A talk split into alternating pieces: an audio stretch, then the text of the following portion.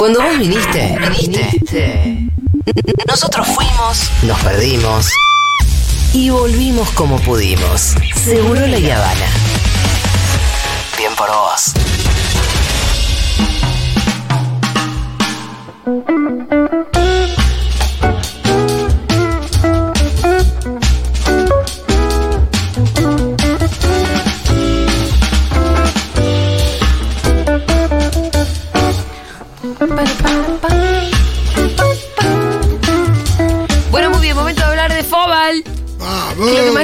A estos dos muchachitos? No hay No. nada que estos dos muchachitos. No, de cine, de cine también. Bueno. Sí, también, me gusta. Es Me verdad, gusta. me gusta el cine también. Mañana, si no, vendría a hablar de fútbol tampoco. mañana viene Kiara, que te quiere conocer. ¿En serio? ¡Ay, qué linda! Pará, y que traiga recomendaciones entonces. Sí, sí, sí, viene Excelente. preparadísimo. Sí, está desde el viernes pasado que está jodiendo que quiere venir.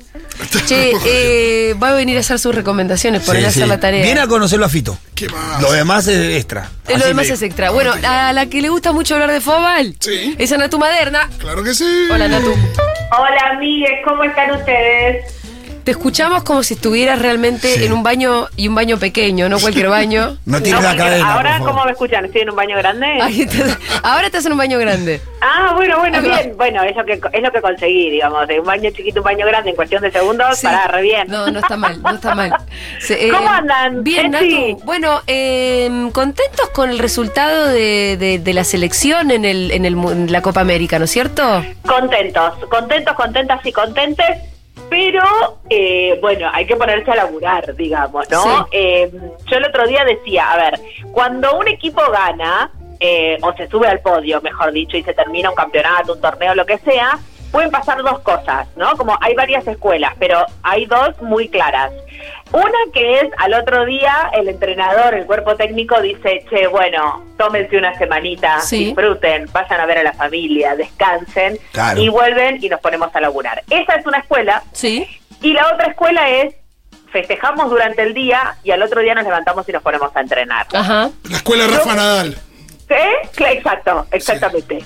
Yo creo que la Argentina eh, tiene que ponerse a laburar de acá al 20 de julio del 2023, que es cuando arranca el Mundial de Australia-Nueva Zelanda.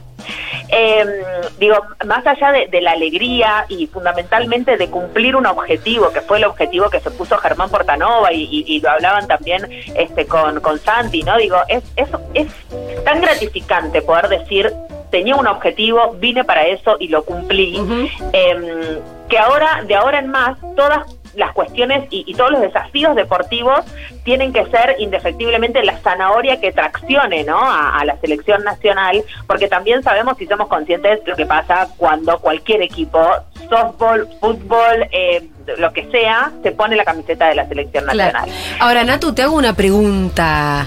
Eh, siendo que todas juegan en distintos países, en distintos clubes, ¿cómo haces para ponerte a laburar, como decís vos? Eh, pasó en esta Copa América, Juli, porque vos pensás que para esta Copa América lo que logró Germán Portanova fue lo que no había logrado Carlos Borrello durante 25 años, que fue tener a todas las jugadoras de la selección un mes concentradas en el predio Claro. de Seiza.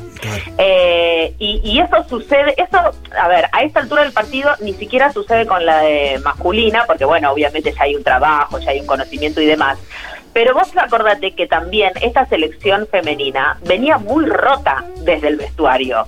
Eh, venía con muchas grietas, hay que decirlo esto. Entonces, eh, Germán Portanova no solo tenía que elaborar la cuestión física y, y- y- corporal, si querés, entrenador, técnico, de técnica y demás, estrategia, juego, todo, sino que Germán Portanova tenía que de alguna manera surcir ese vestuario que venía totalmente deshilachado. Nada, por cuestiones que venían pasando desde hace muchos años en la selección nacional, con una selección nacional muy olvidada. Entonces digo, se puede, sí, con trabajo, con dedicación y por sobre todas las cosas con inversión, porque lo que vos tenés es que después de la Copa América muchas jugadoras que estaban jugando en el torneo local del fútbol de primera división argentina se empezaron a ir al exterior, porque eso pasa siempre, en el masculino, en el femenino, pero está empezando a pasar mucho en el femenino. Torneos como la Copa América empiezan a ser fundamentales porque se convierten en vidrieras para las pibas, Claro. que de otra manera no las tenés, a las pibas no las podés ver jugar. Y hasta ahí nomás, ¿no? Porque por lo que vimos esta Copa América tampoco que le dieron tanta bola. Digo, no, lo- no la pudimos ver tampoco en la televisión pública, todas esas cosas que ustedes mismos nos contaron, Hasta el ¿no? final, claro. Es, es que, es que eso para mí, ¿sabes que Fue un error gravísimo. Y sí, Eh, seguro, obvio. Y pero aparte una boludez, porque de verdad era levantar un teléfono, Mm. de, pero en serio, era levantar un teléfono. Eh, quien, quien tenía los derechos era DirecTV. Desde RTA eh, tenían que levantar un teléfono y decir, che, ¿qué onda? ¿Podemos negociar los derechos? Digo, porque aparte digo, si transmitís el fútbol de primera división y lo estás transmitiendo todo a través del canal público de deportes, la razón no puede ser, eh, bueno, no, no negociamos bien los derechos. No puede ser esa la razón, porque si no traccionas con la selección nacional, es muy difícil que tracciones cuando televise SAT el porvenir. Y no tengo Claro. nada en contra de Claro. SAT el porvenir. Al contrario, No, yo no, relato pero- SAT el porvenir. Sí, sí, sí, sí. sí. Mira, te- poco, te- te- tenés muy poco en contra de Satel por venir. No, además cuando claro. se cuando se ven, eh, el otro día charlábamos con Santi que me, me adelantó un poquito cuáles son los, los- los- cuánto, cuánto cuestan eh, los derechos. Y son números que, que claramente se tienen que poder eh, hacer un negocio también con eso. No, digo, además de que, de que ya de por sí vale para que la gente lo pueda ver. Entonces, ¿cuál es la razón, Tito? Una decisión política. Exacto. Eh, y la decisión política, ¿por qué también. no se toma? O sea, la, la- la decisión política, ¿por qué no se termina tomando? Porque no hay voluntad. Sí, sí, sí. ¿Se entiende? Es tan sencillo como eso. Entonces digo, llegas muy fácil a la razón.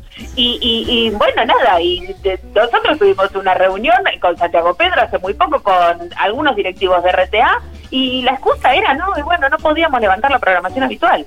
Ah, bueno, Mm. bárbaro, si esa es la razón. Bueno, entonces estamos en un problema, porque entonces necesitamos decisión política de querer difundir a las pibas. Si no difundís a las pibas, no hay nadie que pueda empezar a tener sueños de gol. Si no hay nadie que tenga sueños de gol, ninguna nena se va a convertir en futbolista. Y si ninguna nena se quiere convertir en futbolista, entonces no vamos a tener nunca una mayor competitividad. Pero es, es, o sea, es tan sencillo como eso. Mientras más nenas empiecen a ver mujeres jugando a la pelota y referentas, Juli, yo siempre digo lo mismo. Vos una vez eh, charlando me dijiste algo y yo lo traje siempre al fútbol. Vos una vez me dijiste eh, que deje de haber eh, groupies, pibitas abajo y mirando a, a los rockeros y que empiece a haber rockeras arriba del escenario. Yo digo lo mismo ahora. Mm. Que, que deje de haber pibitas viendo a los chabones jugando a la pelota y que empiecen a ser las pibitas las que jueguen a la pelota. No, Bueno, porque es- después tenés estadios llenos. Lo que pasó otro día en Wembley. No, lo que bueno, pasó es en una locura. ¿no? Sí. Es una locura, pero aparte en número, Fito. Ah. Aparte, aparte hay, hay material, hay materia gris, como materia prima hay. Ya está pasando el- en los, el- el- por abajo ya está pasando, como el otro día te contaba, ya los clubes de Babi de los barrios tienen equipos mixtos entre sus chicos, Eh, juegan nenas con nenes en el Babi, Eh, en los barrios empieza a haber, eh, como hubo en un tiempo muchas chicas jugando al hockey, ahora empieza a haber muchas pibas jugando al fútbol, mucho campeonato de mujeres de fútbol entre los barrios populares, eso hay, ma- hay materia prima donde empezar a apoyarse y tener una certeza de que esto va a funcionar si le metes un poco de onda. No, pero si aparte si, si se fue popularizando, por supuesto a otro nivel, ¿no? El hockey eh, y el rugby a partir de los resultados deportivos de ¿Cómo no se va a popularizar el fútbol? O sea, estamos hablando de fútbol, las pibas ya son fanáticas del fútbol. Sí. El tema es que no lo juegan. Es que dijiste la palabra mágica, Fito. Logros deportivos. Por eso yo empecé diciendo que hay que ponerse a entrenar el otro día. Mm. ¿Por qué? Porque si Sí.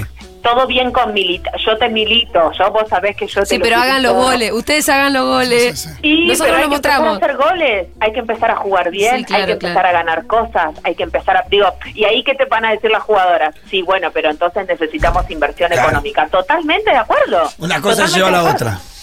¿Cómo?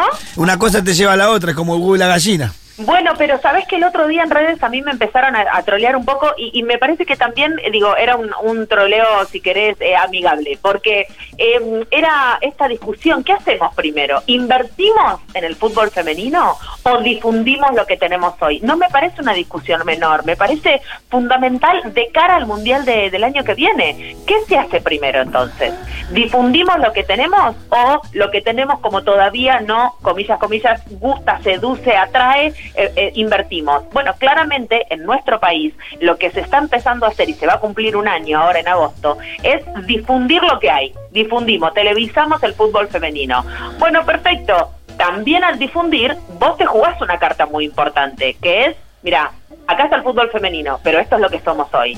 Bueno, perfecto. De esa manera entonces, tenés que ir demostrando que empieza a haber inversión. De verdad, que, que, que, empieza a haber un juego más seductor, que las pibas empiezan a tener formaciones desde sub 15, sub 14, sub 17, sub 16, que empezás a abrir los clubes para que crezca el fútbol femenino. Pero me parece que está muy desbalanceado todavía lo que tiene que ver con la inversión y la difusión.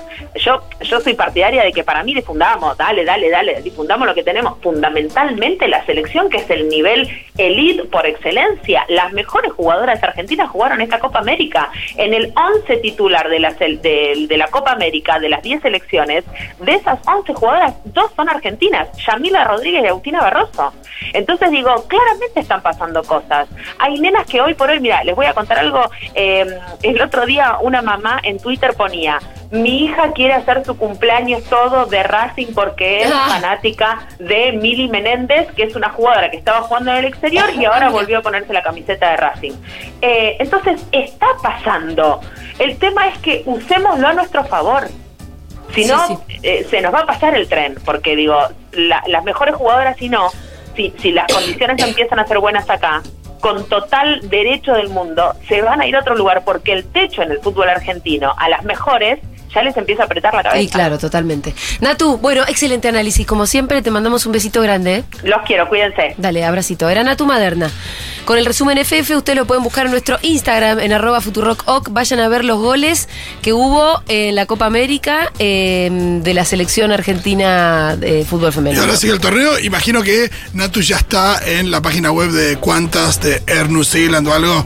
Eh, tiene que ir al mundial el año que viene sin ninguna duda. ¿Quién, la ahí a Natu, total. bueno, sí. Sí. Ya venimos.